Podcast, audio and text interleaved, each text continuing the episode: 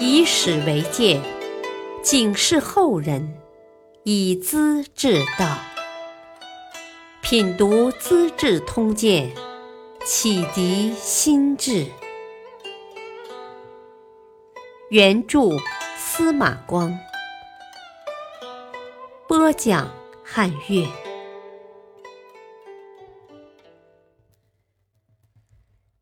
征皇位，兄弟交兵，梁元帝扼杀亲侄。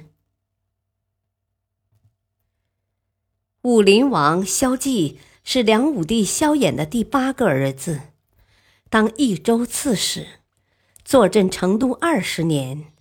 益州地形封闭，外面打仗闹哄哄，只要不内乱，里面总是安宁太平的。萧纪注意农业生产，开发井盐和铁矿，与偏远的山区通商交换，地方上渐渐富裕起来。他的武器充足，养有战马八千匹，兵力强盛，政治野心也在不断膨胀。当侯景攻陷台城时，他听说湘东王萧绎要出兵声讨，很不以为然。啊，七官是个文人，还能声讨，笑话。萧绎是梁武帝的第七个儿子，老弟才叫他七官的。萧纪不关心父亲的安危存亡，对下江的龙争虎斗，隔岸观火看风凉。司马王僧略是王僧辩的兄弟。和参军徐烹劝萧纪出兵，萧不愿意，还觉得这两人在故意揭短，心中怀恨。恰巧有人诬告徐烹谋反，萧纪不由分说抓来就判死刑，还假惺惺地说：“ 咱俩是老朋友，你的儿子就是我的儿子，保管没事儿，你放心走吧。”徐鹏怒不可遏，骂道：“我的儿子要是像你这样，不如一起死了，活着干什么？”萧霁受了羞辱，竟把徐鹏全族人都诛杀干净，连王僧略也顺带送进了刑场。永丰侯萧辉叹道：“唉。”萧霁的事业是不会成功的。正人君子是国家的根基，无缘无故把人拉来杀头，这统治还能长久吗？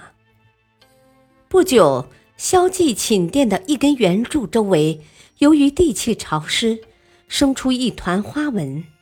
他认为是大吉大利的象征，立刻宣布做皇帝，改元天正。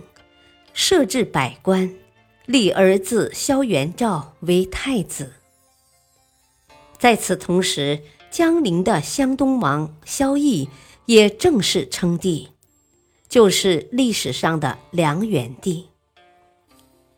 萧纪不能容忍兄长做皇帝，于是发兵顺大江东下，要决一雌雄。元帝为人狭隘小气。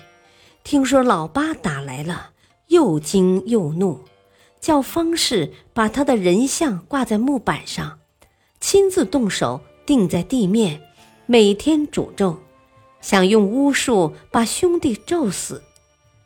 又将侯景的同伙好多人送给老八，告诉他：“哈，健康已经平复了，这些俘虏就是见证。”你若兴兵挑衅，他们也正是你的榜样。但是萧纪根本不在乎这些，很快把兵船开到了巴东。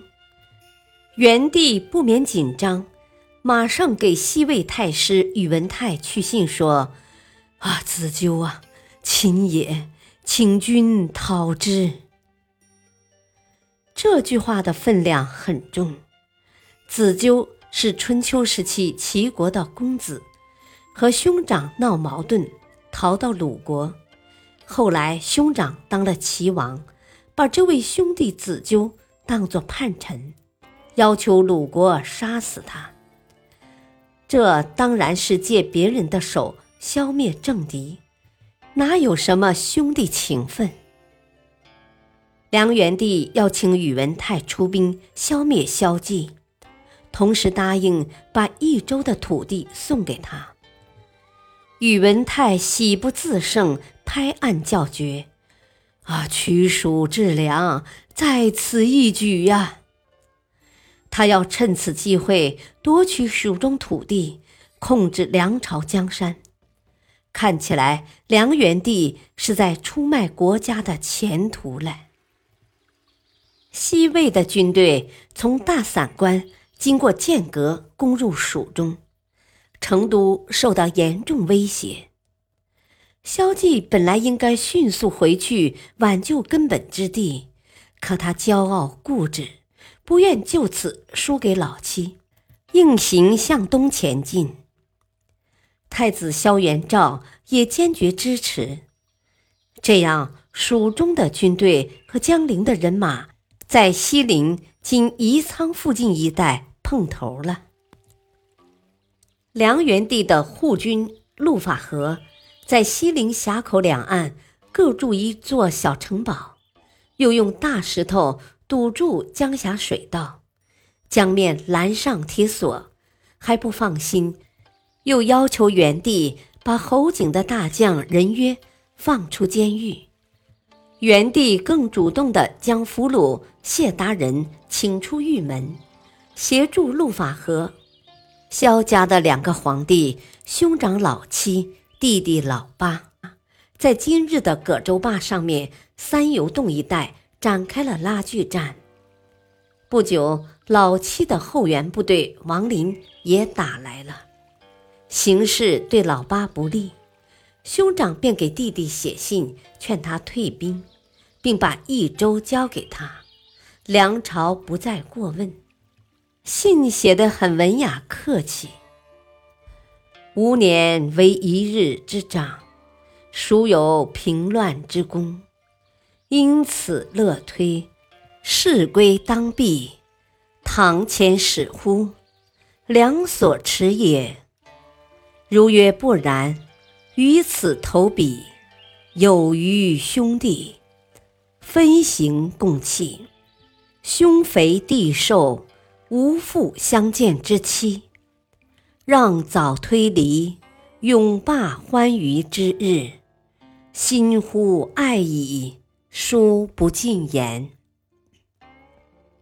信里说：“我年纪比你大些，又有平定侯景的功劳，社会人士都拥护我做皇帝。”希望你投降取和，你若不听劝告，兄弟感情就从此断绝，只有刀兵相见了。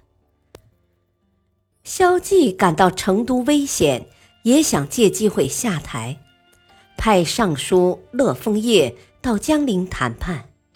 谁知尚书想改换门庭，趁此告诉元帝：“啊，蜀军的粮食吃完了。”不断饿死人，失败就在眼前，何必去和呢？元帝于是反口，拒绝和谈，双方继续打了起来。萧纪为人贪婪，积累了大量财物，他用黄金铸成一斤重的饼，一百个装成一箱，共有一百箱；白银五百箱。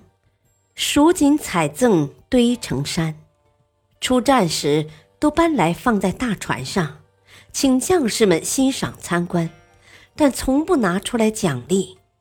宁州刺史陈志祖请他分些给将士，收买人心，鼓舞士气，他拒不答允。陈志祖竟因此忧心的死去，部队的心也从此散乱了。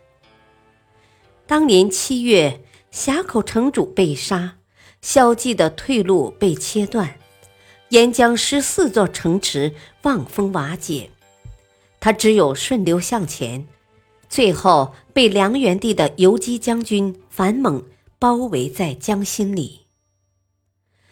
元帝传令樊猛：“啊，活的不要，只要人头。”樊猛攻入萧纪的坐舰，追得他团团乱转。萧纪抓起一箱金子，掷给樊猛，叫道：“啊，送给你做押运费，带我去见七官吧。”樊猛笑道：“呵呵，可惜七官不想见你呢。足下死后，这些金子又会跑到哪儿去？”当即叫人把萧纪和他的小儿子萧元满一起杀了。陆法和抓住太子萧元昭兄弟三个，送到江陵。元帝将他们关进监牢，下令开除萧纪一家的族籍，改姓饕餮氏。三兄弟得不到饮食，饿得发慌，互相咬手臂，吃骨肉，极其悲惨。过了十三天才死去。市民百姓听到消息都很同情，暗里责备梁元帝刻薄绝情、心狠手毒，不得好死。感谢收听，下期播讲荆州沙洲满一百，文武之道今夜尽。敬请收听，再会。